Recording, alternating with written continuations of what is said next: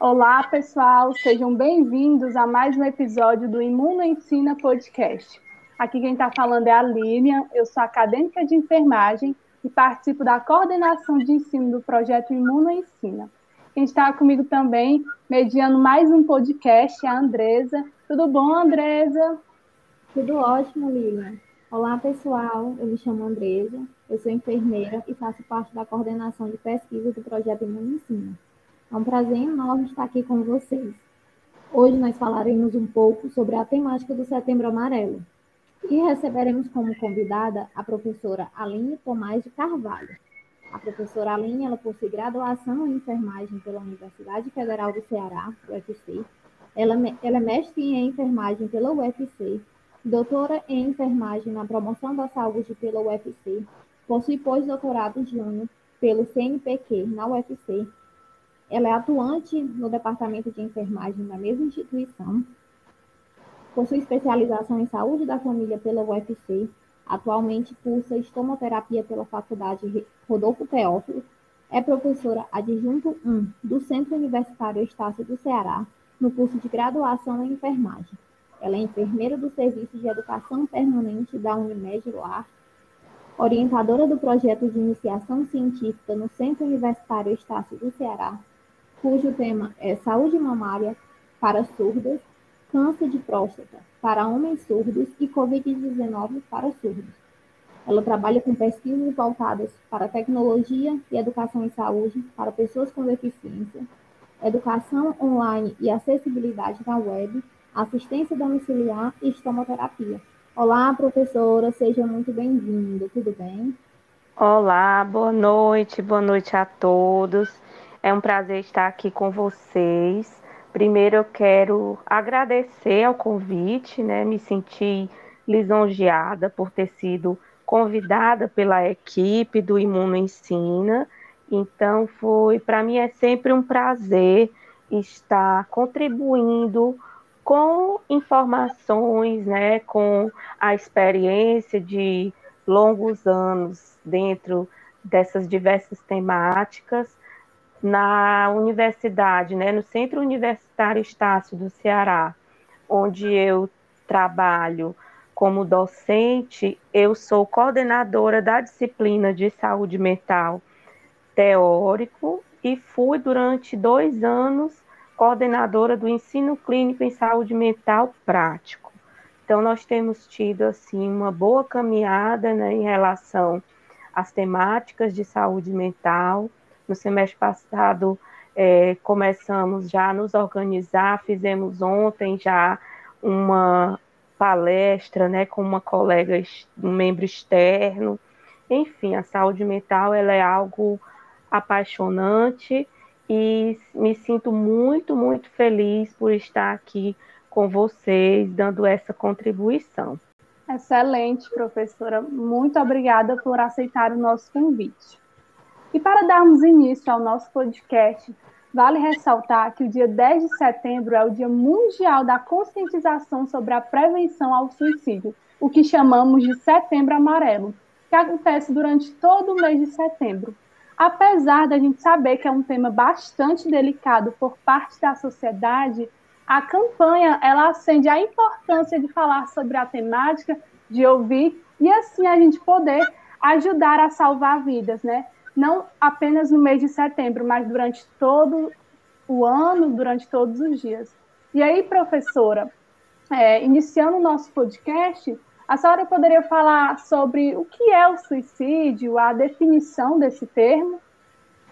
Claro, claro que sim. Então, é, de fato, quando nós começamos a conversar né, sobre a temática suicídio, de maneira geral, quando a gente comenta com as pessoas, né, do senso comum, geralmente você vê alguém que tem um olhar de susto, de reprovação ou de recusa, né, até ouvir o próprio termo suicídio, né? Então, é, porque de fato, é, na etimologia da palavra, ou seja, quando essa palavra suicídio foi criada, ela tem como prefixo SUI, S-U-I, que significa si mesmo, e SEDES, que se escreve K-EDES, que significa ação de matar.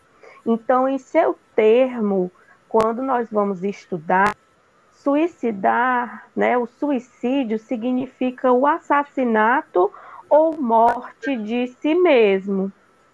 E quando nós vamos estudar na área da saúde, na área, por exemplo, da medicina legal, tem-se que o suicídio ele faz parte da classificação internacional das causas de morte.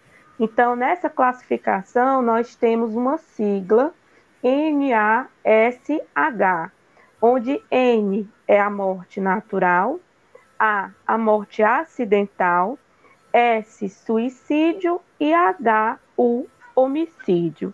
Então, nós estamos lidando, quando falamos de suicídio, com a morte de si mesmo, né? Então, a pessoa, por decisão própria, ela agride-se com o intuito de tirar a própria vida, de dar cabo de si mesmo e assim é, né, quando ela vai às vias de fato. E o que é que nós podemos sempre é, colocar em relação ao suicídio?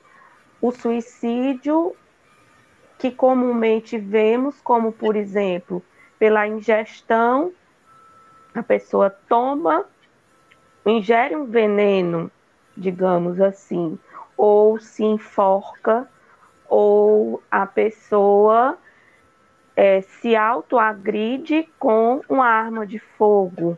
Geralmente são as formas de suicídio que nós imediatamente associamos, mas hoje nós temos que prestar atenção em outras formas que os indivíduos também podem assumir no seu dia a dia, outros comportamentos em que elas de fato têm o intuito de tirar a própria vida, né, dar cabo de si mesmo, certo? Então nós temos um conceito muito amplo um conceito, inclusive, que mudou muito em vários tempos, em várias gerações da humanidade.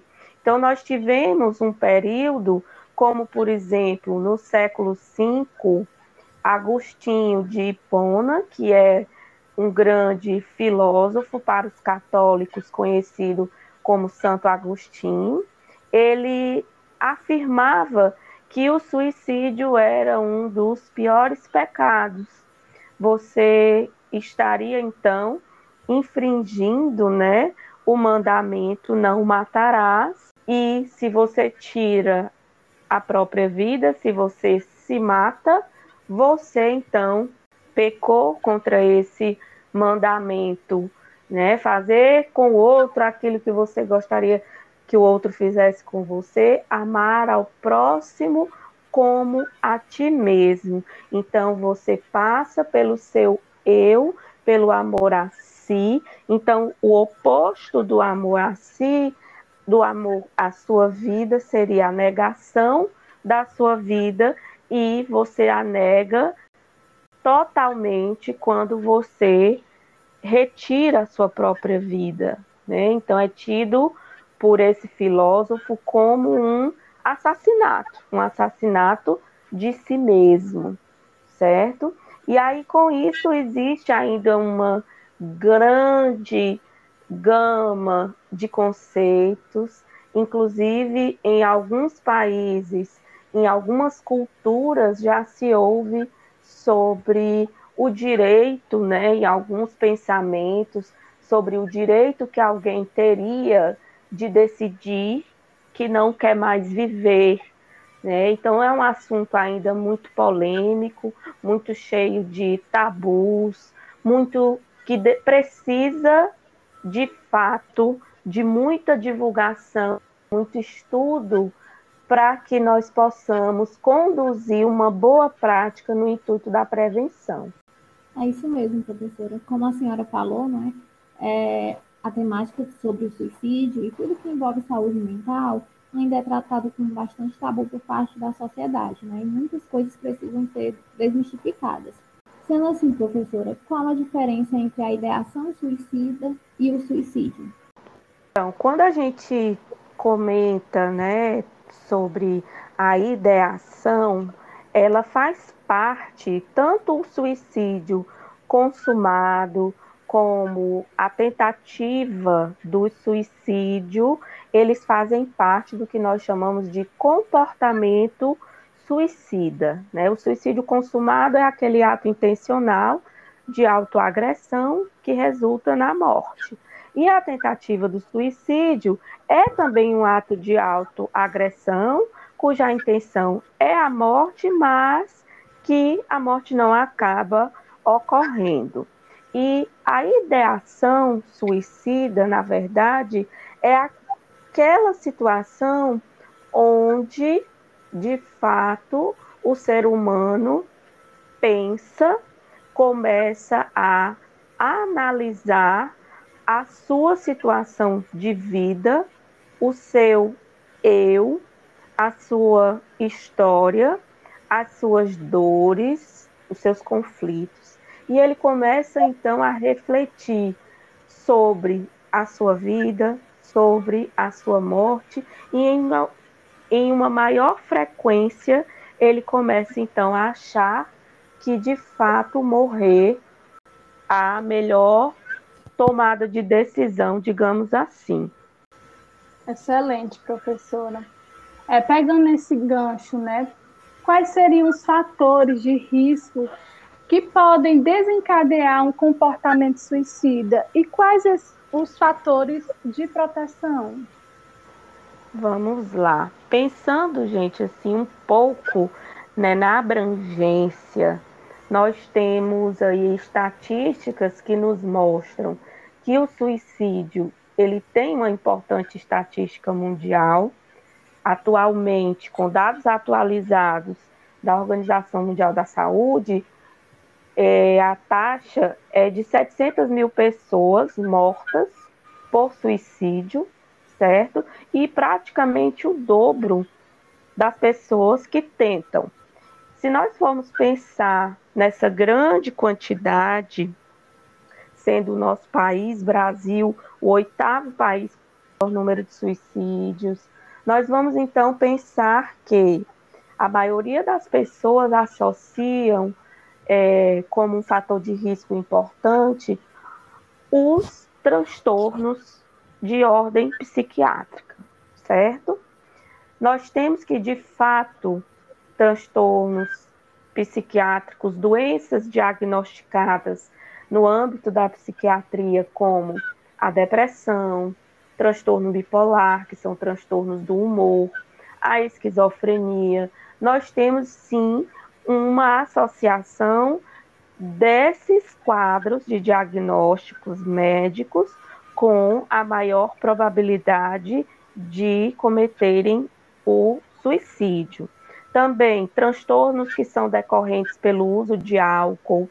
Temos aí estatísticas, né, que falam que os homens se suicidam mais do que as mulheres, ainda por uma causa que não se conhece.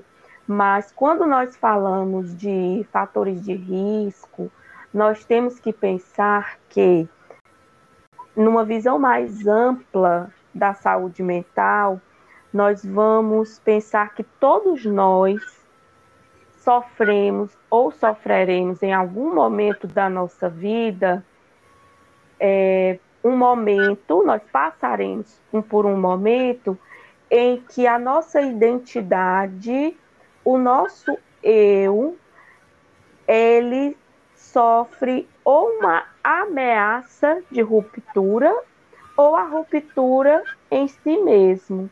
Podemos dizer, exemplo, com pai de família, vamos pensar agora na situação da pandemia, né? Muitos pais de família ficaram desempregados, eram provedores das suas casas. Então, essas pessoas elas têm na sua identidade, no seu projeto de vida, no seu eu, a importância, a felicidade, a realização de seu provedor. E é esse o papel que a pessoa melhor exerce na sua vida. E diante de um desemprego, ele vê essa ruptura. Eu não tenho mais como ser o provedor, como pagar minhas contas, pode ser a perda de um ente querido, pode ser o encerramento, o término de um relacionamento que gera no ser humano uma crise de identidade. Então, essa crise, ela pode, por algumas pessoas, ser muito bem trabalhada. Tem pessoas que conseguem é, facilmente ressignificar suas dores. Já temos outras pessoas que não conseguem com facilidade e outras que não conseguem de forma nenhuma. Então, quando nós falamos em suicídio, nós estamos lidando com o tema de um profundo sofrimento psíquico. É uma pessoa que está com uma profunda dor e muitas delas, muitos dos relatos das cartas de pessoas que tiraram a própria vida, é, a maioria relata exatamente isso, que queria deixar de ser peso para alguém, que não suportava mais aquela dor e viu na morte a única saída para sanar esse problema, esse sofrimento psíquico. Então, nós temos de fato né, que as doenças, a, os transtornos psiquiátricos, eles de fato são um fator de risco importante, mas também nós temos relatos documentados de pessoas que não tinham diagnóstico nenhum de nenhum transtorno psiquiátrico e que também cometeram suicídio. Então, na minha opinião, enquanto estudiosa né, na área, nós, todos nós, se passarmos um dia por uma crise que não for bem gerenciada por nós, com auxílio de equipes multiprofissionais, com apoio da família, da comunidade, qualquer um de nós é um forte candidato né, a um dia achar que dar cabo da própria vida é a melhor solução. Então, alguns fatores de risco são evidentes, mas de fato nenhum de nós está imune a essa condição, né, a, essa, a esse problema de saúde pública. Professora, como a senhora mesmo falou, né, é, alguns fatores de risco podem estar relacionados aos transtornos mentais, não é isso? E quais seriam, professora, os principais transtornos? Bem, dentre os transtornos psiquiátricos mais abordados pela literatura, nós temos comumente né, a associação do suicídio com os transtornos de humor, que envolvem aqui a depressão e o transtorno bipolar, que seria uma variação entre mania e depressão pacientes também com quadros de esquizofrenia e pacientes também comumente, principalmente em homens, que têm transtornos, acabam desenvolvendo transtornos psiquiátricos por uso abusivo do álcool. Então, existe essa relação bem estabelecida, principalmente em países de alta renda, países mais desenvolvidos, mas também existem relatos de que a maioria dos suicídios, países ocorrem em países em desenvolvimento ou países mais pobres, né, com principalmente por conta da relação com problemas financeiros, aquela questão das crises que eu já havia falado.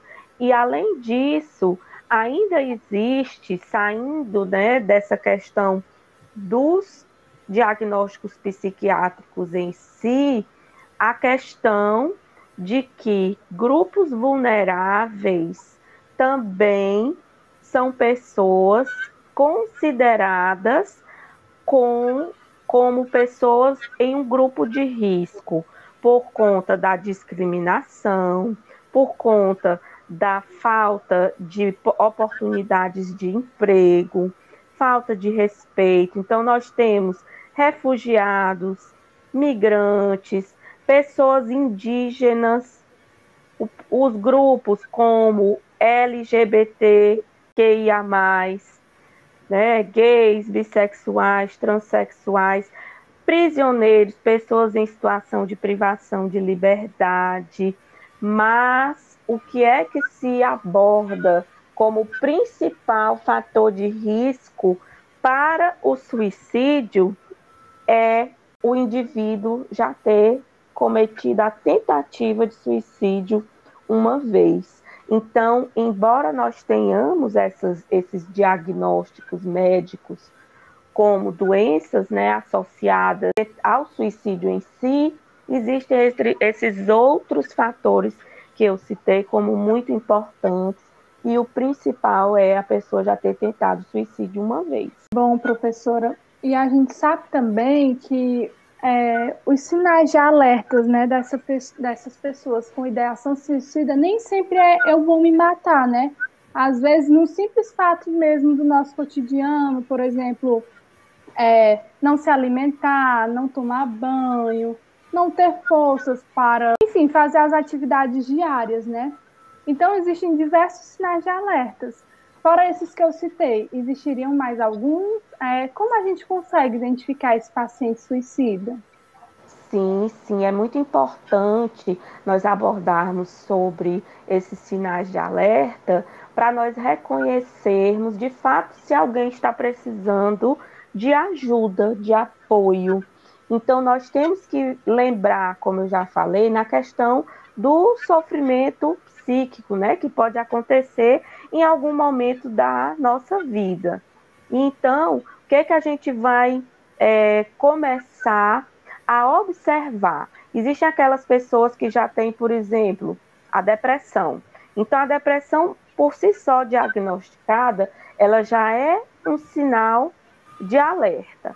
Mas se aquela pessoa ela começa, por exemplo, a se isolar ou então a dialogar em relação à preocupação com a sua própria morte ou com diálogos de falta de esperança. A falta de esperança por muitos desses pacientes, né, com ideação suicida, é como se eles estivessem num beco sem saída, literalmente, num to numa total escuridão.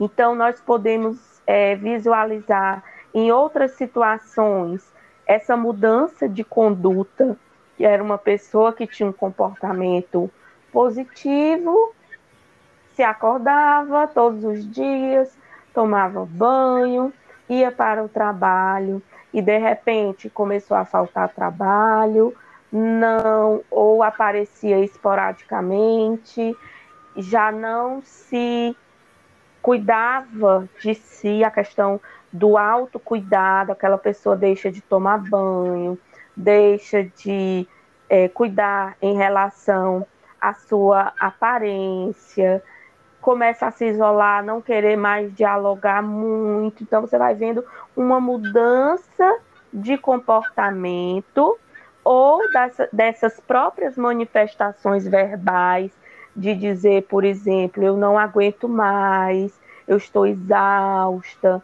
ou exausto, né? Dizer, por, por exemplo, eu preferia estar morto, eu não sei o que fazer, eu não posso fazer nada para mudar essa situação. A minha família ela vai ser muito mais feliz sem mim. Então, são verbalizações que, se elas perduram por mais de 15 dias, elas já são sinais importantes de alerta. Frases como, por exemplo, eu sou um perdedor, eu sou um peso para os outros. Se eu morresse, talvez se eu morresse, fosse melhor. Inclusive, nós temos é, essas, esses relatos, esse tipo de frases, eles são bem comuns, nós vemos muitas vezes em letras de música, de inclusive de pessoas que acabaram tirando a própria vida, artistas, né, que chegaram a, a tirar a própria vida e que acabaram que falavam às vezes em letras de música exatamente essa questão de não aguentar mais, de que a morte seria a melhor saída. Então são sinais muito comuns, são frases que nós devemos considerar como frases de alerta e trabalhar muito a questão do acolhimento, né, dessas frases como de fato um sinal de alerta e não uma tentativa, como muitos falam, de querer chamar a atenção, né? Professora, e quais os meios de prevenção ao suicídio? Prevenir o suicídio é algo assim que é vislumbrado, né, pela Organização Mundial da Saúde, Organização Pan-Americana de Saúde, quando eles falam muito na questão de você inicialmente ter esse olhar crítico, sensível a esses sinais de alerta, para que seja de fato tomada a decisão de acolher essa pessoa em sofrimento, essa pessoa em crise e ajudá-la nesse gerenciamento da sua crise, da sua dor. Né? Então, quando nós falamos de prevenção, é de fato tentar fazer com que essas pessoas que estão sofrendo, que estão dentro de uma situação de crise, que elas não cheguem a realizar o em si. E é algo interessante, na verdade, assim, é, é uma ambiguidade. Quando a gente vai ler sobre suicídio, a gente vê que eu fui dar uma estudada para me preparar para esse momento e vendo que na nossa legislação, qualquer pessoa que incentive o suicídio ou a autoagressão, ela será, sofrerá, né? É, será penalizada judicialmente, é crime no nosso país. Infelizmente, nós ainda vivenciamos na nossa realidade, como por exemplo, no público adolescente, nós tivemos e ainda temos, embora não se toque mais nesse assunto, aquele grupo Baleia Azul, as comunidades emo, que são, infelizmente, grupos de jovens, de adolescentes, que estimulam entre si, que supervalorizam a tristeza e alguns combinam entre si o dia e a hora de quem vai cometer o maior ato de autoagressão e quando essas pessoas coletivamente irão tirar a própria vida. E isso é um crime. E além disso, quando nós falamos de que eu tenho que reconhecer os sinais de alerta de uma pessoa de que ela está em crise com ideação suicida, com comportamento inadequado, do outro lado, vem grupos, comunidades, pessoas também mal intencionadas que não praticariam jamais o suicídio e ficam incentivando os adolescentes que por si só já são considerados grupo vulnerável, inclusive é uma causa de morte importante na faixa etária jovem, né, de 15 a 29 anos, é uma das causas de morte mais prevalentes é o suicídio. E a gente vive nessa ambiguidade, né? Por um lado, a Organização Mundial da Saúde lutando e pelo outro, aqueles adolescentes trancados dentro dos seus quartos, dentro dos seus mundos, sem um acompanhamento muitas vezes da família que acha, ah, não, é a fase, é, vai já passar, não, isso é besteira, né? e acabam que vem outro que dá um olhar para a dor desse adolescente de uma forma, com perdão da palavra, de uma forma maléfica, de uma forma maligna mesmo. E vai então passar a criar grupos de incentivo ao suicídio. Mas a prevenção em si, ela é exatamente isso, é você trabalhar na questão da divulgação desses sinais de alerta, a comunicação entre profissionais da saúde, família, escola, comunidade, tudo isso faz parte desse programa de prevenção, de fazer chegar antes de que o suicídio aconteça. Então, dentro das, propostas, dos propósitos da OMS, do Ministério da Saúde, em todos os países no mundo todo, pense que observar esses sinais e gerar uma ampla rede de apoio, incluindo diversos setores sociais, identificar esses sinais de alerta, identificar quais são as falhas de conhecimento, os tabus, os mitos, para então se chegar antes do suicídio realmente acontecer.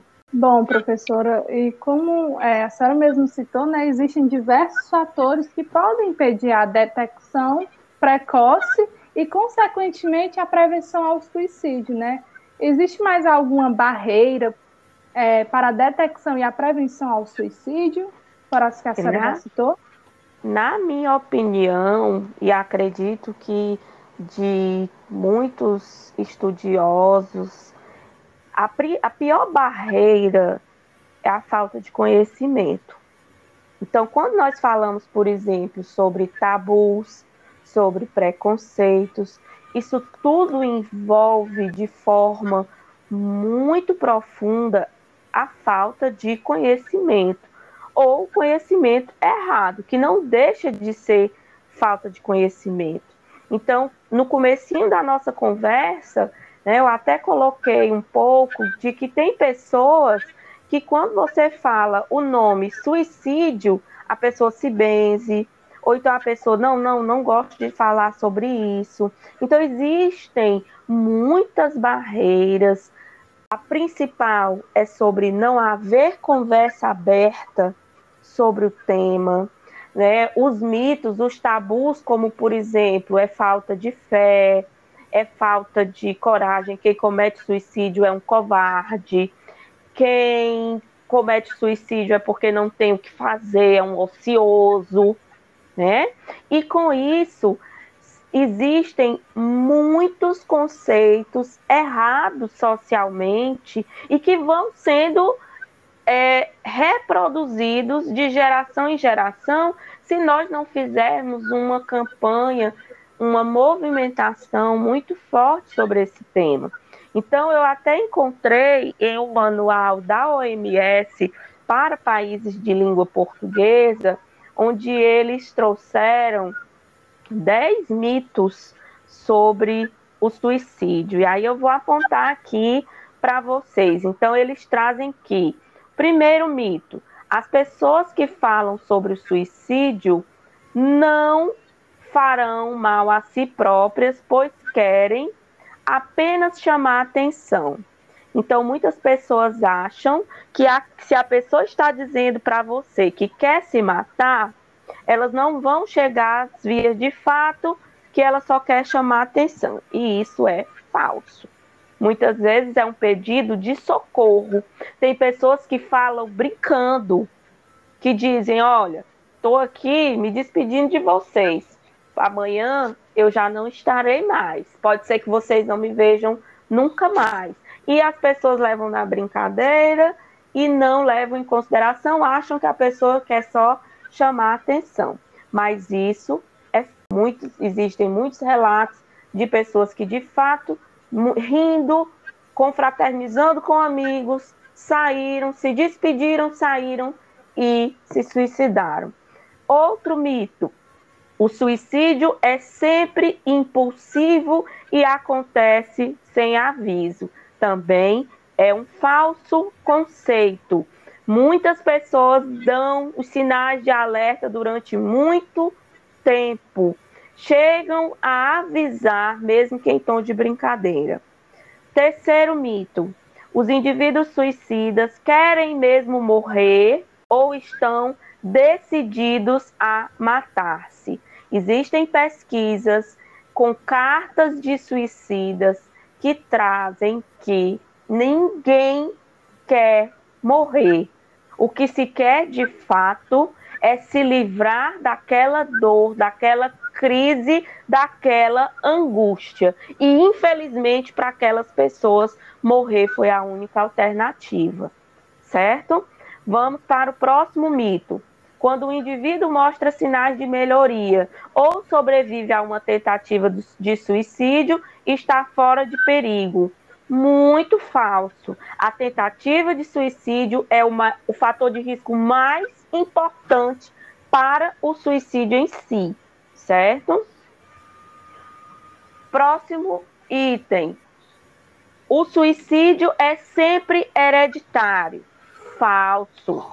Não existe essa correlação tão importante. Pode acontecer a questão da hereditariedade?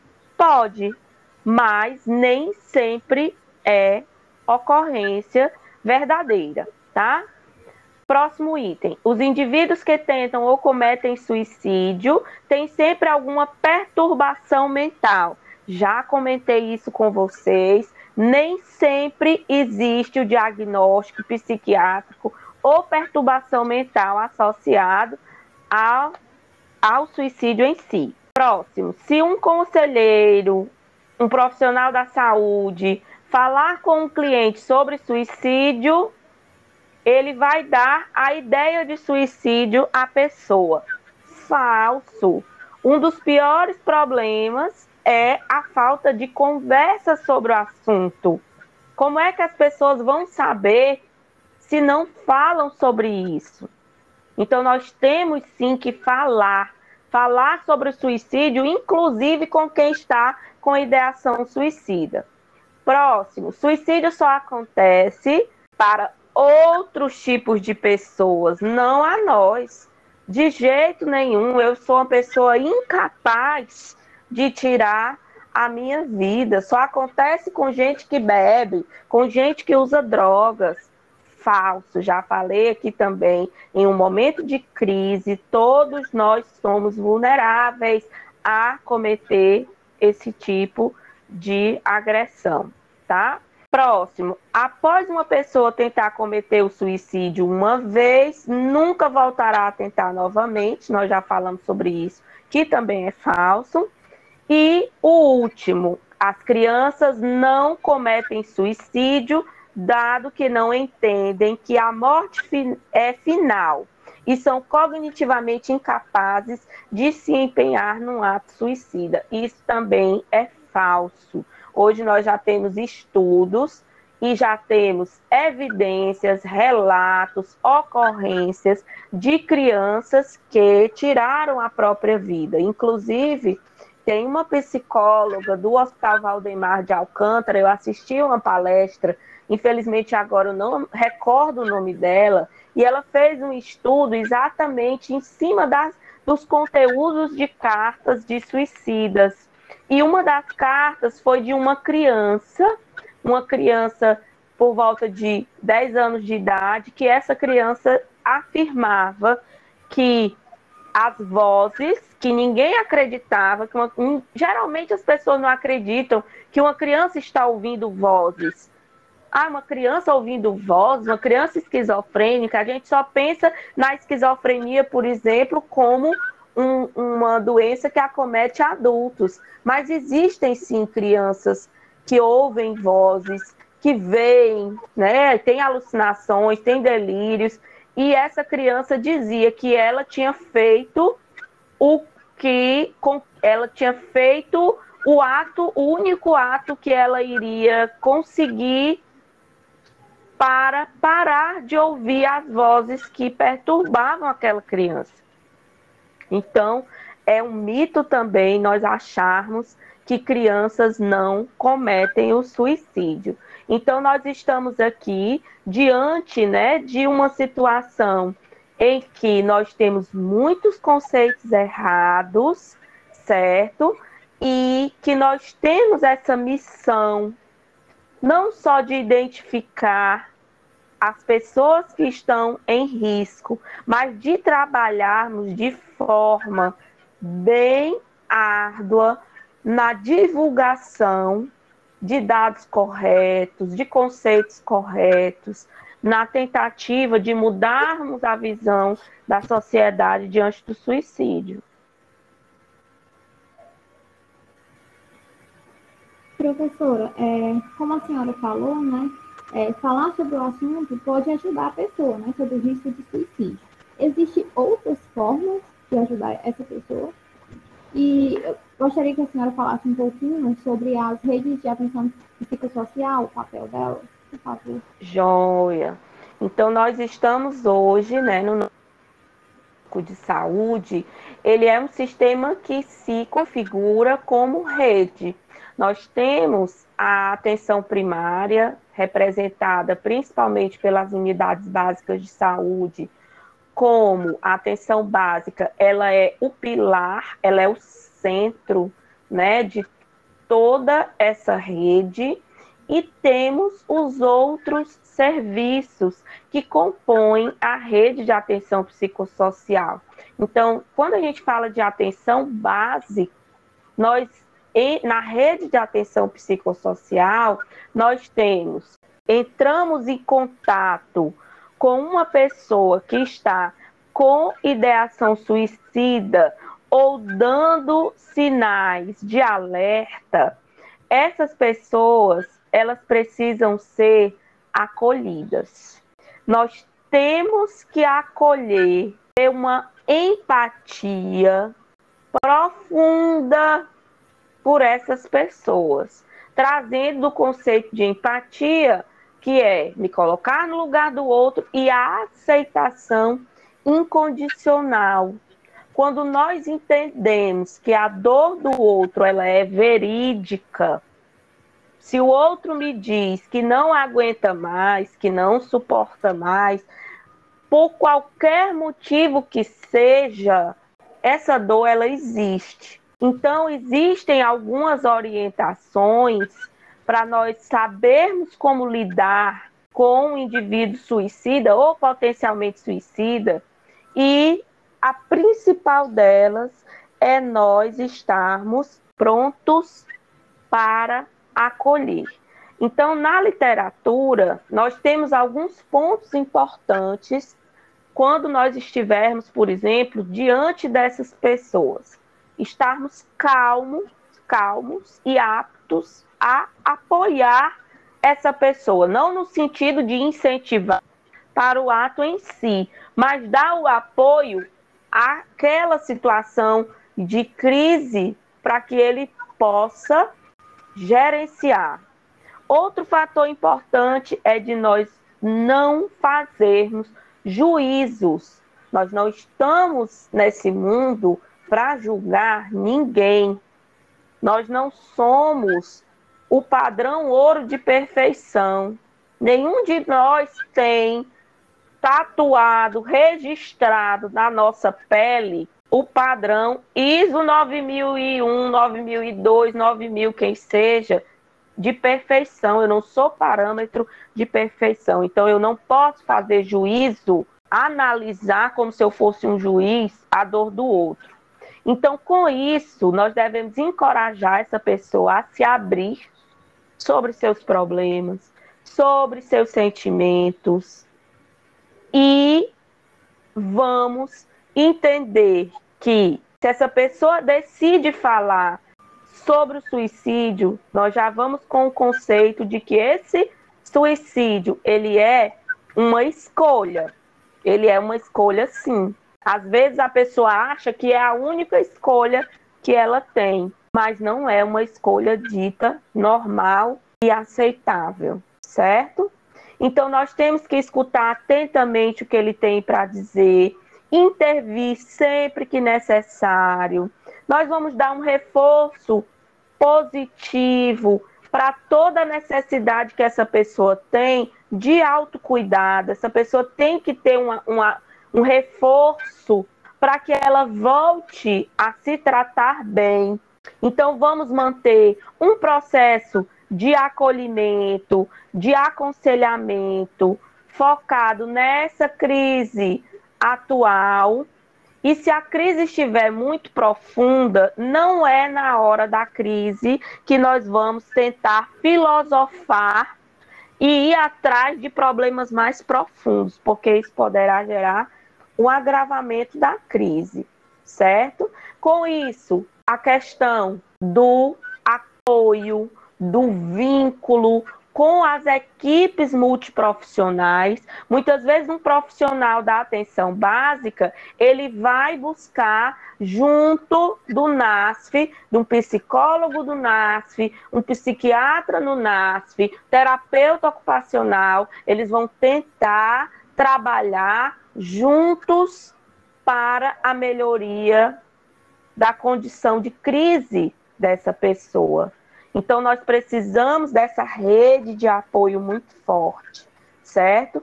E coisas importantes: retirar todos os meios letais do domicílio dessa pessoa é outro aspecto muito importante quando se reconhece uma pessoa em crise ou com ideação suicida. E, lógico, pelos profissionais, toda a tomada de decisão que seja de fato eficaz para a gestão dessa crise. Excelente, professora.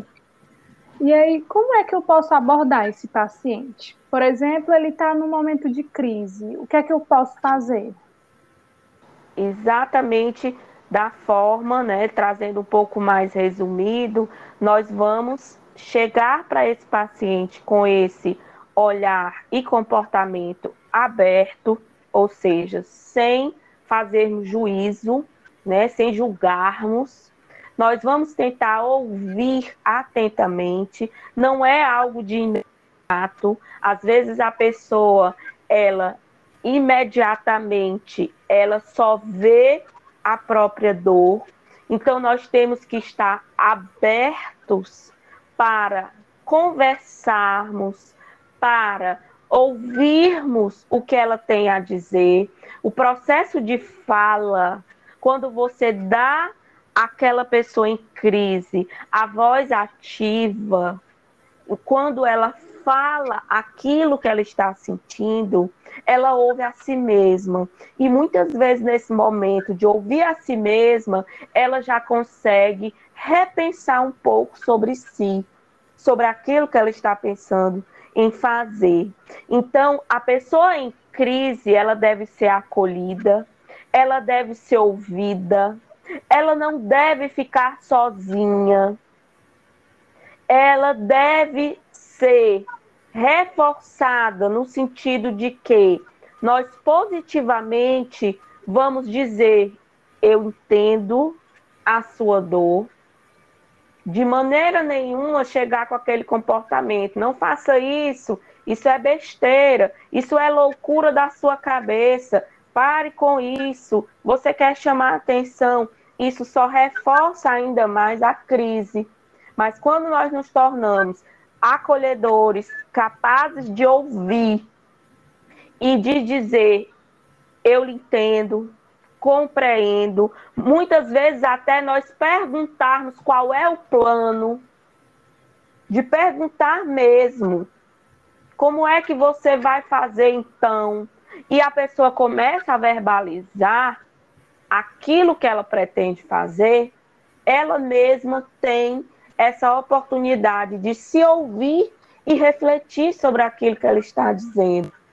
Então, nós não precisamos de tecnologia nenhuma avançada para nós abordarmos como por esse, esse tipo de abordagem, principalmente numa situação como, por exemplo, é, de uma pessoa que está querendo se jogar de uma ponte, ou então uma pessoa que chega na atenção básica lá naquela salinha da classificação de risco, do acolhimento.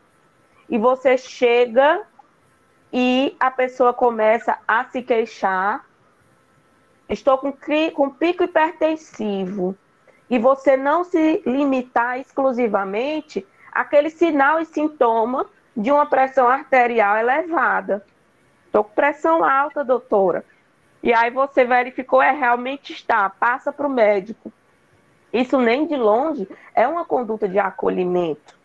O acolhimento é o que? É escuta qualificada. Eu tenho que me interessar, tenho que criar vínculo. E esse processo, ele deve acontecer com a pessoa em crise. Em algumas situações, essa pessoa, ela poderá ser levada para uma unidade de pronto atendimento ou a uma unidade de urgência e emergência para que sejam realizados os protocolos clínicos. Suicídio e tentativa de suicídio são situações de urgência e emergência. Dentro da classificação de risco, eles têm prioridade no atendimento.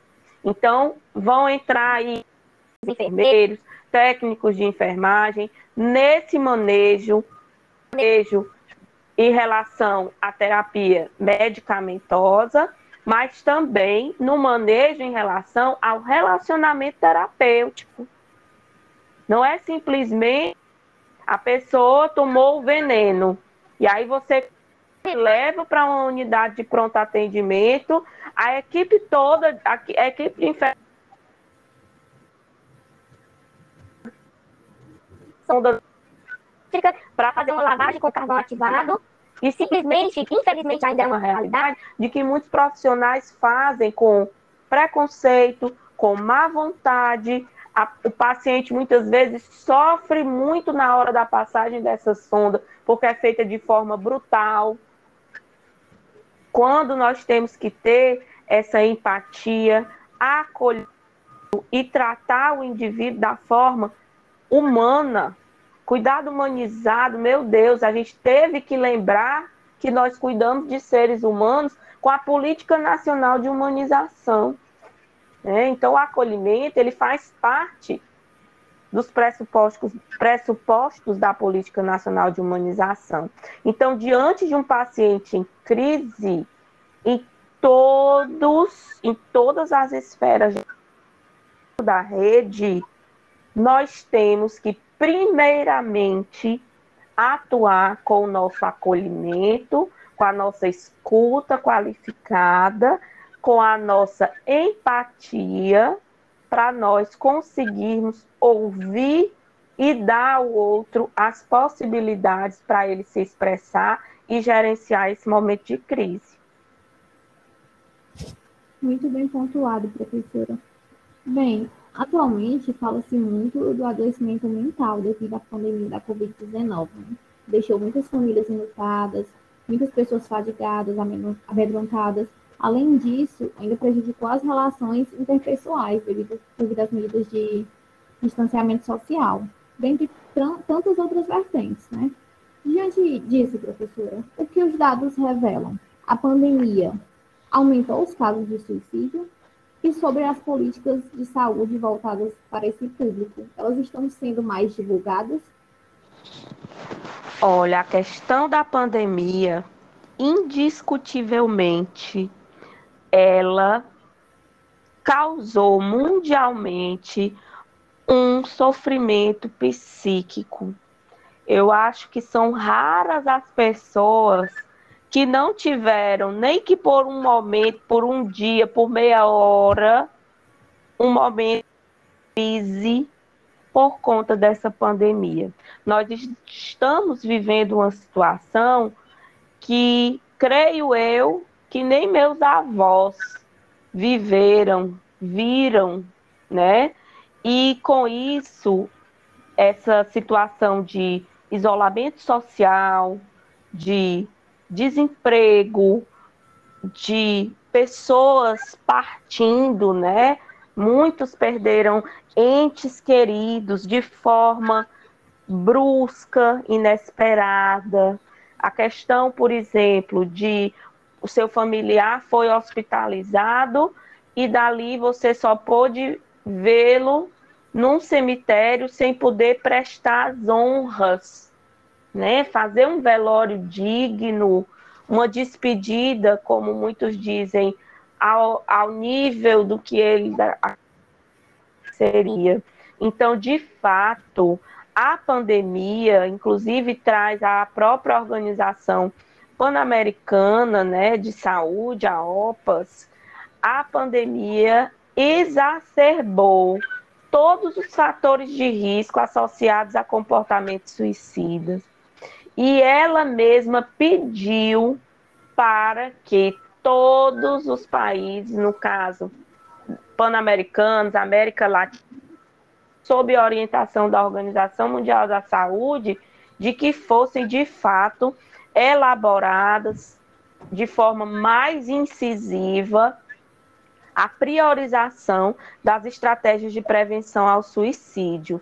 Então, existem outros estudos né, que demonstraram de fato que houve esse aumento desses fatores de risco. Ainda não existem muitos dados coesos, verídicos, né, em relação, mas sabe-se que o número de suicídios aumentou. Além disso, é, o que é que eles, esses estudos trazem? Que muitas pessoas perderam empregos, ficaram com situação socioeconômica pior. Nós tivemos um aumento absurdo do número de abusos sexuais de crianças, de idosos, violência doméstica contra a criança, contra a mulher. Muitas pessoas acabaram desenvolvendo transtornos mentais como síndrome do pânico, como transtorno depressivo, outras pessoas, esquizofrenia, borderline, foram muitos relatos, muitos casos diagnosticados dentro dessa pandemia. E fora isso, a barreira ao serviço de saúde na perspectiva de se buscar esse tipo de atendimento.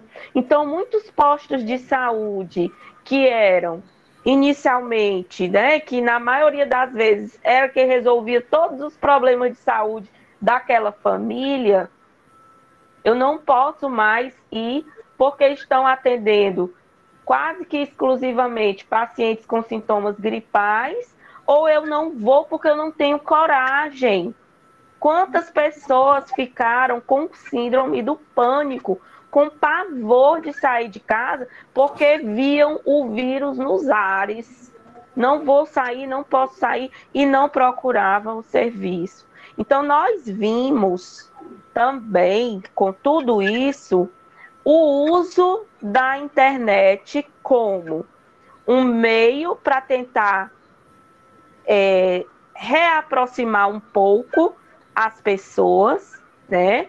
foi também um meio utilizado amplamente pelos profissionais da área de saúde mental para atendimento e acompanhamento dessas pessoas que ficaram de fato em crise durante essa pandemia. Então, nós tivemos um, um auxílio né, das redes sociais, do uso da internet nesse sentido benéfico. Infelizmente, foi um período quando a pandemia iniciou, começaram, né, sem, sem é, conflitos de interesse, mas infelizmente as lives, né, muitas pessoas elas, elas desenvolveram o alcoolismo.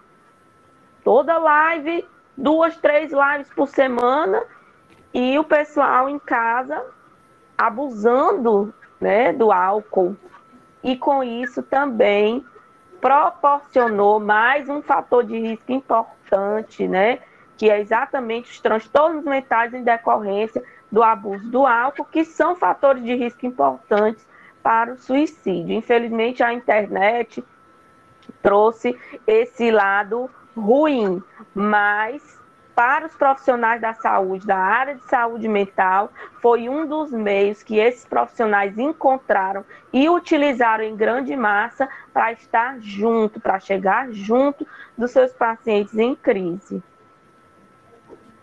Bom, professora, pegando aí no gancho aí da questão da pandemia, do coronavírus, é, como você mesmo citou, né, ele afetou e continua afetando a saúde mental de muitas pessoas, né?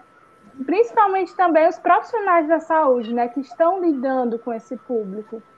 Dados recentes apontam o aumento da ansiedade, da depressão, da angústia nesse público, que pode aumentar ainda mais o risco de uma pessoa decidir atirar a sua própria vida. E aí, professora, nesse sentido, quais as medidas podem ser tomadas para que seja evitado o suicídio nesse público, né? nesse caso, os profissionais da saúde? É algo de fato assim bem polêmico, né? Tudo isso, principalmente para nós enfermeiros, trazendo um pouco para mim, enquanto profissional, a nossa profissão ela já é estigmatizada, né? Por, por termos muitos colegas, tanto enfermeiros como técnicos que, mesmo antes da pandemia, tiravam a própria vida. Infelizmente, nós vivemos uma realidade de sobrecarga de trabalho, né? Carga horárias, é, cargas horárias elevadas, salários que não são dignos da nossa profissão e temos também profissionais de outras categorias, como a categoria médica, fisioterapia, nutrição, enfim, nós vivenciamos essa realidade de que o profissional da área da saúde em si, ele já vivencia, já vive na sua realidade uma proximidade muito grande com a morte. Né? Então, são profissionais que trabalham por horas seguidas, sem horário para repouso, e muitos tiveram que sair das suas casas para dar seus familiares dessa doença e continuarem trabalhando para não perder os seus empregos. Então, alguns chegaram a alugar é, kitnets, se isolaram mesmo, ou mandaram a família para o interior, e acabou que nós já temos uma excessiva carga horária que, por muitas vezes, nós já passamos dois, três dias sem colocar os pés em casa, sem ver a família. E, de repente, aquela família que você tinha um conforto de que ela está ali, ela já não está mais porque foi para o interior. Então, tudo isso vai gerando esse aumento desse estresse. Fora isso, você se vê diante de uma patologia desconhecida onde tudo foi trabalhado e que tem sido realizado, tem sido feito quase que na base da tentativa e erro. Ainda estamos muito na questão do cuidado baseado mesmo no empirismo. Então, o que é que se viu no início dos primeiros pacientes que chegavam com a síndrome respiratória aguda grave? Que esses pacientes não estavam suportando métodos de ventilação não invasiva. Não adiantava. Colocava CPAP, não adiantava. O que, é que tinha que fazer? Intubação precoce. Vamos intubar o paciente, porque o método comumente utilizado não está servindo. Parte logo para o mais agressivo. E o que é que se via?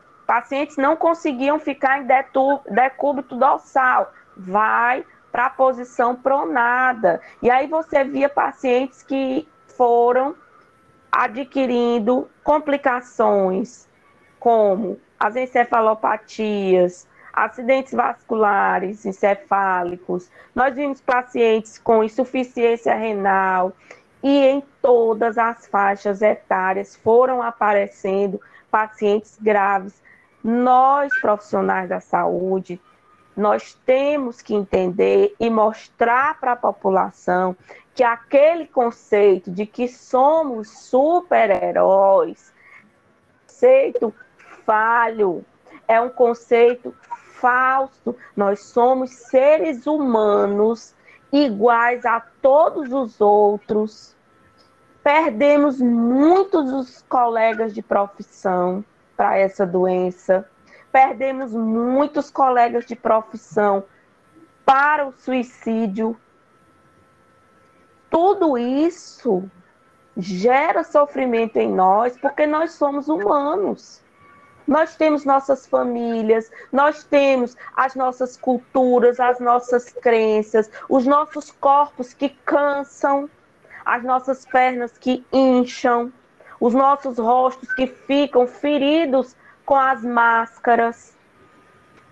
Então, isso não é um sinal ou sinônimo de heroísmo, quando a gente acaba divulgando, ah, é um super-herói, acaba criando em nós uma sensação de que nós não podemos fraquejar. Ah, eu não posso cansar, eu não posso fraquejar. Mas nós somos humanos. E muitas vezes nós temos sim que pedir para sair. Porque se nós não fizermos isso, nós vamos nos acabar, acabar, a gente morre e no fim não vai continuar cumprindo com a nossa missão. Né? Então, assim, essa situação em relação aos profissionais da saúde, ela, na minha opinião, enquanto enfermeira, enquanto Aline, é, cidadã, na minha opinião, foi e é uma situação agravada do que já vinha acontecendo. Nós já vivíamos uma situação, principalmente para os profissionais que trabalham no serviço público, uma situação de falta de recursos materiais.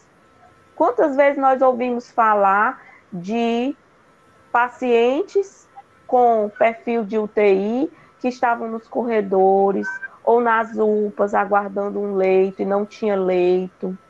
Então, essa pandemia ela encontrou um SUS fragilizadíssimo, um SUS adoecido já de décadas. E com isso, nós tínhamos, fazendo parte do SUS que somos, profissionais também desgastados, sobrecarregados, com a sua saúde mental fragilizada. E aí então vem a pandemia e foi um boom, né? Foi de fato uma bomba nas costas, principalmente daqueles profissionais presentes na linha de frente. Nós vimos muitos profissionais que trabalharam muito, contraíram a doença, faleceram, outros que não faleceram, mas que ficaram com sequelas graves, que foram para casa com sonda para alimentação, com traqueóstomo, com sonda vesical de demora, com gastrostomia. Então a gente vê que foi algo que gerou um quadro emocional, social muito grande e em nós profissionais também, né? E isso é, existe, ainda há a necessidade de ser dado, serem voltados os olhares políticos para as necessidades de saúde dos profissionais, as trabalhador da área da saúde, porque um tempo de que já somos super-heróis, mas não nos é dado o apoio, o suporte que nós necessitamos para um trabalho digno. Com isso, nós acabamos adoecendo ainda mais. Professora, ainda falando sobre o cenário atual, quais os reflexos que a pandemia trouxe para o campo da saúde mental? Bem, na área da saúde mental, o que é que se vê em termos de reflexo? Né? Nós vimos que grande parte da população passou a entrar, a apresentar sinais de risco, principalmente para o suicídio, acabaram desenvolvendo transtornos psiquiátricos que não tinham antes, e houve sim uma demanda muito, muito, muito acentuada de atendimentos na área da psiquiatria, na área da psicologia, busca de atendimentos, muitos atendimentos de pessoas que diziam: Olha, eu estou com falta de ar. Diziam: oh, teve falta de ar, vai para o posto de saúde. E as pessoas iam e não era Covid-19, era um transtorno de ansiedade. Então, nós vimos essa necessidade, foi sentida com muita força na saúde mental. Por um lado, houve uma melhoria né, de, de trabalho, de oportunidades. Nós tivemos psicólogos recém-formados que criaram uma cartilha de clientela muito boa por conta da pandemia. Muita gente precisando de atendimento. Teve que haver essa remodelação também dos atendimentos, com a questão do, da telemedicina, né, os atendimentos médicos por chamadas de vídeo, então consultas médicas feitas à distância. Isso também foi feito demais na área de saúde mental, tanto dos psiquiatras quanto dos psicólogos, das pessoas que trabalham com terapias. Então, essas pessoas tiveram que aderir, porque geralmente na saúde mental se é, preconizava a presença, né, esse contato olho no olho, diante de um isolamento social. Chegou o lockdown, ninguém podia sair, colocar o pé na calçada, a gente não podia.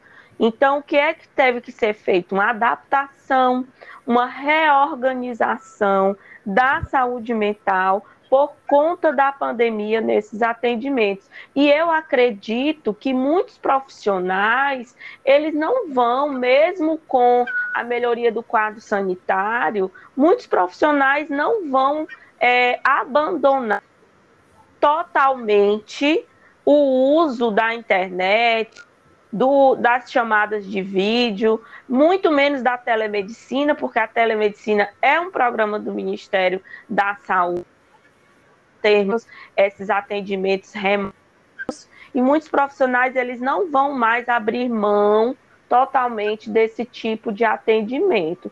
Então, houve um aumento da demanda, houve uma mudança social nos meios de comunicação, nos modos de vida, e a saúde mental foi influenciada nesse sentido também. Infelizmente, houve uma redução de atendimentos, por exemplo, pacientes acompanhados nos CAPs, não podiam mais sair, só se estivessem em crise, muitos ficaram no teleatendimento, mas nós sabemos que nós temos situações de pobreza extrema no nosso país, pessoas que não têm celular, que não têm como fazer essa consulta à distância. Então, é, é ainda vivenciarmos uma situação de paradigma mesmo. Houve uma mudança brusca na nossa vida, uma mudança que eu não acredito que, que nós voltaremos jamais à, à humanidade como era antes da pandemia eu acredito que a nossa mudança é uma mudança que vai se perpetuar com muitas características ainda para, para frente. E no âmbito da saúde mental, ela foi atingida dessa forma, com um aumento das demandas, com a mudança na forma de atendimento e, infelizmente, ainda com todas as discrepâncias né, do nosso país, as desigualdades sociais, que infelizmente deixam aquelas pessoas que precisam mais sem o atendimento que elas precisam.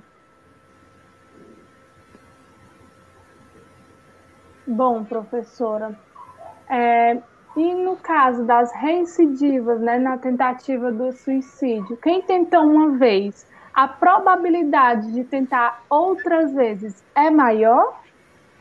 Com certeza. Quando a gente entra na página da Organização Mundial da Saúde, eles falam sobre isso com letras garrafais. A tentativa de suicídio é sim o fator de risco mais importante. É como se você dissesse assim: fique de olho, porque tentou uma vez, se não for bem acompanhado, essa pessoa vai tentar de novo até conseguir. Então, enquanto tem muitas pessoas que falam que quem tenta o suicídio e não morre é porque não queria se suicidar, isso é um conceito muito errado. Aquela pessoa que tentou o suicídio e não conseguiu, é exatamente ela que, se não for bem acolhida, bem tratada, é a pessoa que vai tentar de novo até conseguir. Então não existe isso. Ah, tentei uma vez, não vou fazer mais. Pelo contrário, é essa pessoa, para ela que os olhares devem estar muito voltados no âmbito da prevenção. Professora, pós-venção é todo cuidado prestado aos sobreviventes enlutados por um suicídio, né? Os objetivos associam-se ao cuidado emocional, à prevenção de possíveis complicações do processo de luto e também a promoção de saúde mental, né? É, nesse sentido, quais os meios de pós-venção no suicídio?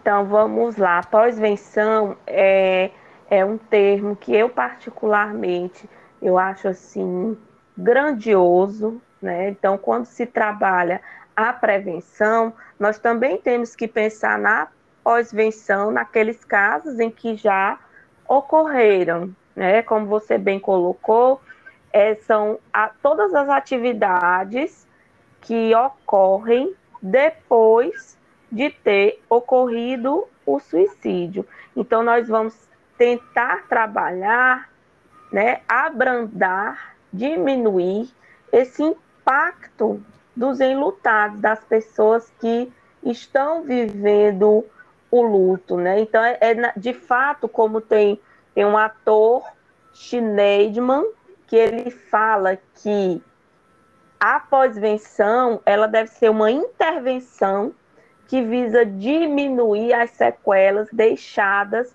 pela morte por suicídio, cuidando daqueles que sofreram com o impacto que esse tipo de morte violenta causa, né? Então, quando a gente fala de luto, nós estamos falando de um período de readaptação. Você perder uma pessoa que você ama é difícil, mas quando se perde para o suicídio, toda a bagagem negativa do suicídio vem junto. Então é um luto, digamos que piorado. Eu nunca pensei na vida, nunca refleti de que um luto pode ser pior do que o outro. Mas é um luto que vem com estigmas, com preconceitos, com vergonha, com sentimento de culpa. Então, muitos dos familiares que vivem essa situação se sentem extremamente culpados por não ter dado olhares para aquela pessoa, por não compreenderem, por não terem compreendido e ainda não compreenderem os porquês. Né? Por que ele fez isso? Por que você fez isso?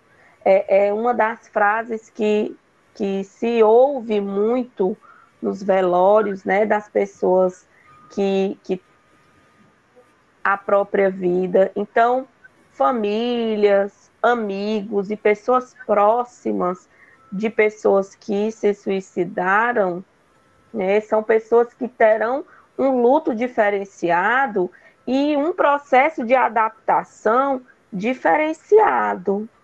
Né? Então, o que, é que se recomenda? Né? Primeiro, o suporte social para essas pessoas, né? a questão de inseri-las num acompanhamento, numa rede multiprofissional de apoio aos enlutados. Né? Então, devem sim existir equipes que trabalhem diretamente com a pós-venção, com terapias, com grupos terapêuticos. O grupo terapêutico, nesse sentido, ele é muito eficiente, porque trabalha muito a questão da partilha de vivências e de sentimentos entre os membros do grupo. Então, tudo aquilo em que você possa auxiliar essas pessoas que estão vivendo em processo de luto. O processo de luto é um sofrimento psíquico. É uma pessoa, são pessoas, são famílias inteiras que vão vivenciar de forma conjunta uma crise. Então, nós temos que identificá-los como uma família em luto, ou seja, uma família em crise, por uma perda que vem cheia de significados, cheia de preconceitos, cheias de, como eu já falei, sentimento de vergonha, sentimento de raiva, sentimentos de culpa. Então, é nesse sentido dessas necessidades dessas famílias enlutadas que elas deverão ser acompanhadas e apoiadas dentro da rede de atenção psicossocial para atender todas as demandas nesse processo de readaptação a essa perda. Bom, professora, como os profissionais da saúde e a família, eles podem atuar no cuidado às crianças, adolescentes, adultos e idosos em casos de ideação suicida? Então, a gente fala aqui mais uma vez em relação ao cuidado diante né, de situações que seriam de alerta. Então, nós já falamos aqui desde o começo que não existe grupo social, não existe faixa etária, todos, todos são sim pessoas que por algum motivo podem ser desenvolver nessa ideação suicida. Então, existe a questão da atuação de prevenção dentro da rede de atenção psicossocial. O CAPS tem sido um elemento central, facilitador dentro das relações de comunicação. Então, nós vamos lembrar que de acordo com a faixa etária, para que nós tenhamos um atendimento individualizado, nós temos que adaptar as nossas condutas, a conduta dos profissionais, àquela faixa etária. Eu não vou abordar um paciente pediátrico, uma criança, da mesma forma que eu abordo um idoso, ou que eu abordo um adolescente, eu vou abordar não posso, eu tenho que ter aquele olhar para as particularidades que vão além da ideação suicida em si. Então, nós vamos observar todas as características e especificidades daquela faixa etária. Então, nós vamos observar qual é a faixa etária, qual é a escolaridade, nós vamos ver é, se quais, o que as pesquisas têm falado, por exemplo, se eu estou diante de uma criança suicida, eu tenho que estudar o que, que as evidências têm trazido sobre isso, saber trabalhar em equipe. Estou com dificuldade, eu tenho que buscar a, o apoio de outros profissionais, ou seja, trabalhar com uma equipe que seja qualificada, uma equipe integrada e tentar sempre na prevenção, nós sempre vamos trabalhar com a família junto. Então a família, ela tem que estar ativamente envolvida no tratamento dessas pessoas. Então, é um trabalho que acontece de forma conjunta. É um trabalho que deve atender a entrar toda a rede de atenção psicossocial, os CAPs, a família e com a ação para o usuário são do ato em si.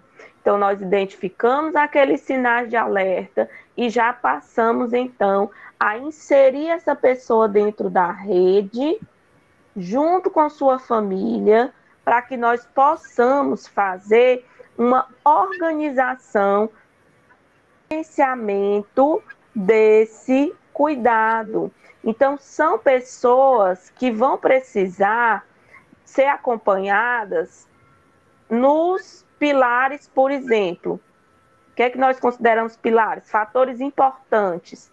Atuar junto dos múltiplos setores, serviço social, escola, líderes comunitários. Nós temos que trabalhar juntos, conscientizando a família sobre o tema, sobre a importância da própria família. Nós vamos trabalhar com a questão da vigilância, do monitoramento, acompanhar de perto essas famílias e esses pacientes, na perspectiva de fazer com que não cheguem às vias de fato.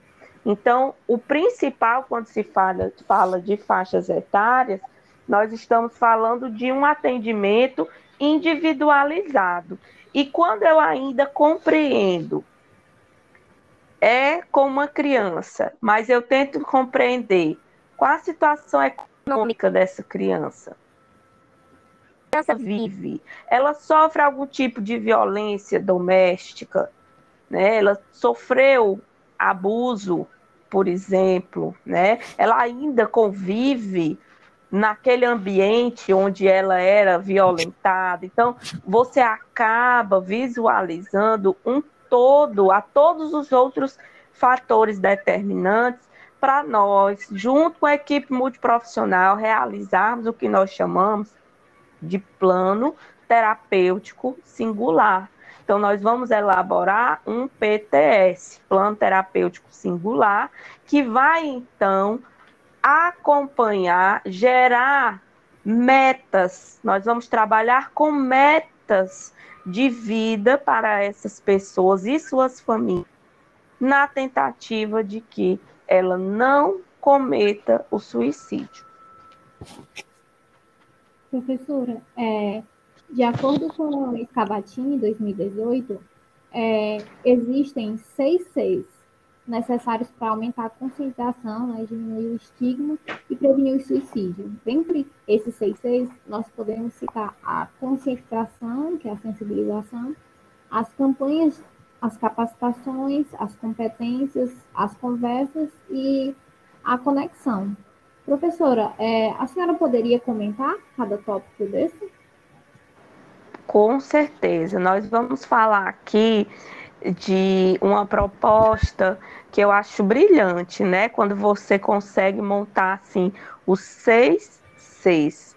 Então a gente vai começar que quando o C, né, vem de comunicação, de campanha, de conhecimento, nós estamos aí falando daquilo que eu venho abordando desde o início respeito de que o suicídio não deve mais ser levado como um tema obscuro, como um tema não deve ser conversado. Não, não fale sobre isso, porque fulano é depressivo, você poderá estar incentivando, isso não existe. Quanto mais nós colocarmos na mídia, então, jogarmos nas redes sociais conteúdos corretos, atuais.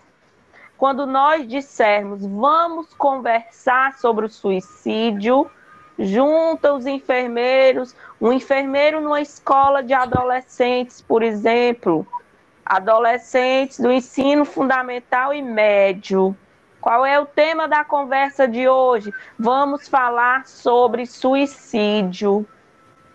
Eu quero que falem.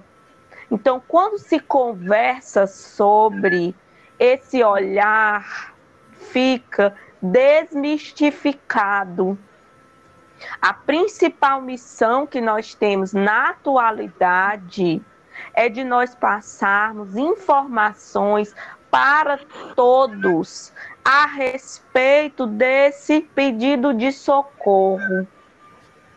Então, nós já vimos que o suicida, de fato, ele não morrer, ele quer sair daquela situação, mas a única saída que ele consegue visualizar é com a própria morte.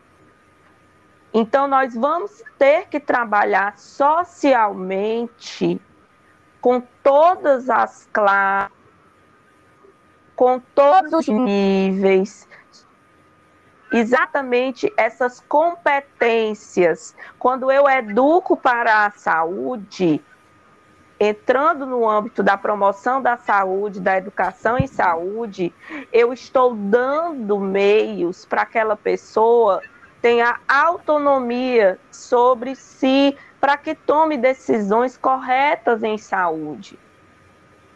O que é certo, eu decidirei, eu terei a oportunidade de decidir pelo que é certo. Mas se eu só conheço o que é errado, eu vou continuar seguindo pelo caminho errado, porque é o único que eu. Nós profissionais da saúde, quando nós aprofundamos nas ciências, nas pesquisas, quando nós lemos o que os artigos têm publicado para nós, dados da Organização Mundial da Saúde, nós adaptamos a linguagem e devemos passar para a população. Tenho que passar, por exemplo, que aqueles que estimulam a autoagressão e o suicídio são criminosos. É crime no nosso país. Então, isso é importante de ser falado. Olha, o suicídio não é a, o sentimento de que a morte é a única saída, não é um sentimento normal. Adolescente é muito comum que eles realizem automutilação, autoagressão.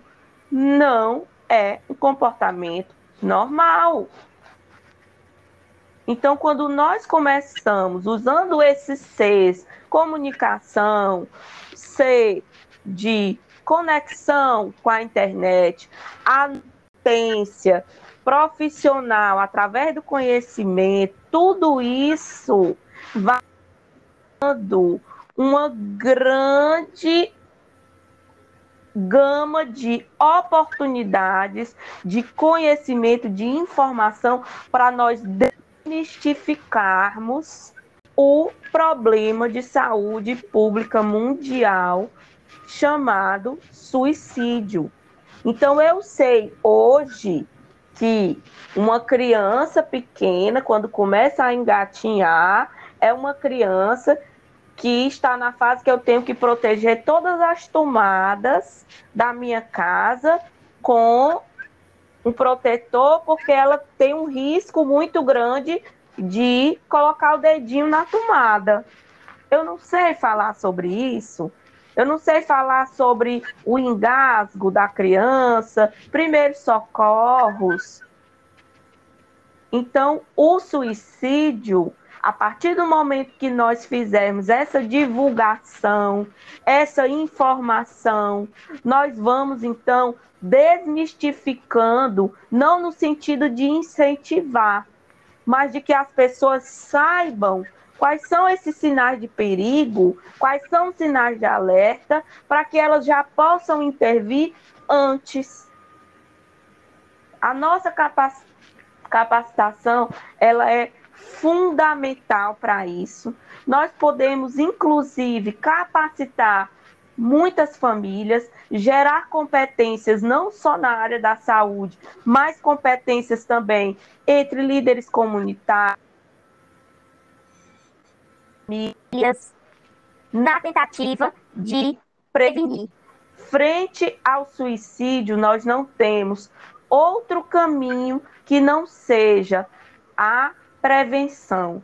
E para nós termos essa prevenção, temos que trabalhar com ampla divulgação sobre o tema suicídio, sobre os sinais de alerta e sobre o apoio a essas pessoas que estão sem ter para quem falar. Falar sobre o suicídio e falar de suicídio é fundamental. Professora, a senhora tocou em um ponto bastante importante que é em relação à divulgação das mídias, né? É, em relação a isso, o que pode ou não pode ser divulgado nos meios de comunicação? Bom, falando em o que não pode, né? Quando nós falamos em algo que não pode, a gente entra então com aspectos éticos, aspectos jurídicos. Então, de maneira nenhuma eu poderei divulgar imagens. Eu não tenho autorização, né, por exemplo, de publicar imagens de uma pessoa que tentou o suicídio ou que se suicidou de fato, né? Isso foge a nossa aos princípios éticos certo? Então, são realmente coisas que nós não podemos fazer. Né? O que é que nós não devemos? Por exemplo, reforçar, né? usar, lógico, é, conceitos, por exemplo, que são trazidos por blogs. Nós temos que saber de onde nós vamos retirar essas informações então, quando nós vamos construir essas informações que sejam com base em órgãos confiáveis, e aí nós temos Organização Mundial da Saúde, OPAS, Ministério da Saúde, temos várias fontes que são confiáveis em relação a essas informações, né? Então, eu não vou divulgar, por exemplo, nome, eu não posso divulgar é, imagens como foto da pessoa que declarou que vai fazer ou que já cometeu o suicídio, né? Nós não, não podemos fazer isso eticamente, não é legal. E o que eu acho mais importante, né, é fazermos essa divulgação, tentar fazer de uma forma leve. Se nós formos ver os materiais, por exemplo, que foram produzidos pela OPAS, eles têm vários é, pequenos cartazes que são é, próprios para profissionais da saúde divulgarem cartazes para pessoas da comunidade divulgarem. Então, nós temos como levar conhecimento, levar informações para ajudar essas pessoas de uma forma correta. Eu não vou pegar, por exemplo, um conteúdo que apareceu na revista Caras. A revista Caras não tem cunho científica, eu posso escrever qualquer artigo colocar o meu pensamento. Então, a gente tem que buscar, de fato, aquilo que é importante, sempre naquela perspectiva de que suicídio não é normal, ideação suicida não é algo natural, saudável, não, não podemos encarar isso como algo que, ah, deixa, se quiser, deixa, ele tem direito de fazer o que quer com a vida dele, né? Não podemos, de maneira nenhuma, devemos evitar, inclusive, a supervalorização de fatos negativos demais. Quando a gente publica muito, às vezes, por exemplo, na época daquela, daquele fenômeno baleia azul, muitos adolescentes se viram interessados em ver realmente o que era para entrar, de tanto que se falava naquilo. Ao invés de falar do problema, vamos falar mais, muito, falar da solução. Você está com problema, está com angústia, venha conversar comigo, né? Tem os números de apoio. Então, assim, exposição das pessoas de maneira nenhuma, tentar reforçar a questão de que o suicídio não deve ser mais um tabu sobre o qual nós não podemos falar, devemos falar e principalmente a pessoa tem que falar sobre o suicídio, né? E tem também que falar com alguém se pensando em se suicidar, né? Então nós temos é, na atualidade telefones, né? Redes de apoio por via telefônica com total sigilo, né, dos dados dos pacientes, sem ter o perigo de que esses dados sejam divulgados e, de fato, dizer: procurem ajuda, você não está sozinho, na perspectiva dessa prevenção, certo? Excelente, professora. E para a gente finalizar esse bate-papo cheio de conhecimento e muito aprendizados, é, professora, eu gostaria de saber se a senhora tem alguma dica de algum livro, algum artigo ou filme que possa divulgar né, para os ouvintes do Imuno Ensina Podcast. Nós, primeiro eu quero agradecer a vocês, né, mais uma vez, por esse convite. O que é que eu tenho para dizer para vocês? É, não se sintam né, nunca pessoas menores, se em algum momento da vida vocês acharem que, de fato, a morte é a única solução para determinado problema, e se chegarem nessa situação, não tenham vergonha de procurar ajuda. Nós só temos que saber de fato onde é que essa ajuda poderá me ajudar mesmo? Será que vai mesmo me ajudar? Será que essa ajuda eu vou obter, por exemplo, em mais bebida alcoólica? Será que essa ajuda eu vou ter num grupo que valoriza a automutilação? Será que essa ajuda eu vou ter em pessoas leigas que me tratam como se eu fosse um desocupado? Busquem ajuda profissional. Hoje nós temos o Centro de Valorização da Vida, no número 188 188. Ele funciona o dia todo, 24 horas por dia de forma gratuita. Então, são pessoas capacitadas, voluntárias, que estão ali para lhe ouvir. Falem, não guardem a dor para si.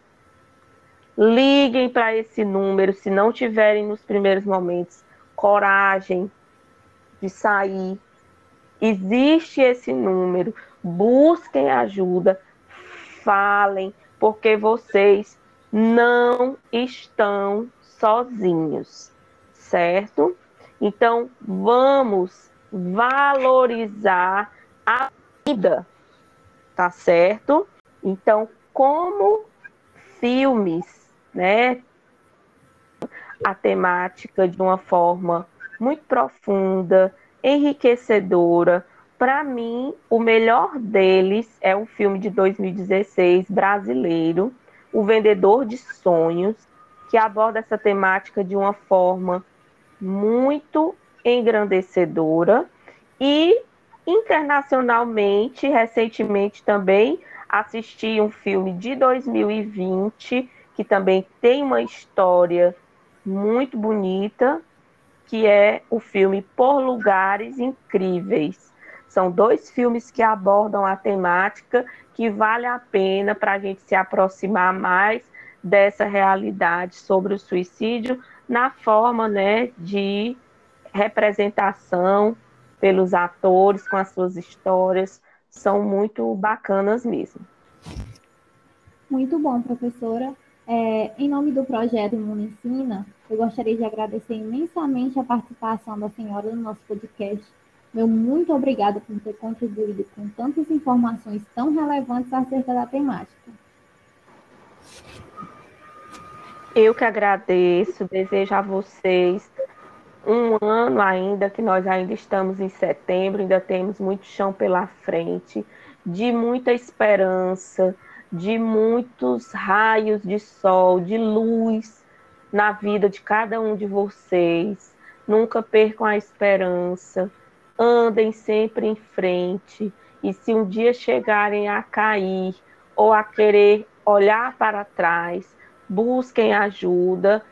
Se precisarem de mim, vocês já têm os meus contatos e estarei sempre à disposição do grupo Imuno Ensina para novas contribuições. Foi um prazer muito grande conversar com vocês hoje. Obrigada pela participação, professora Aline. É isso aí, pessoal. Por hoje finalizamos mais um episódio do nosso podcast. Nos sigam nas nossas redes sociais e fiquem de olho em todas as novidades do Projeto Imuno Ensina. Nosso Instagram é o arroba Projeto Imuno Ensina. E nos sigam também no Spotify, Imuno Ensina Podcast. Foi um prazer estar com vocês, pessoal. Até a próxima.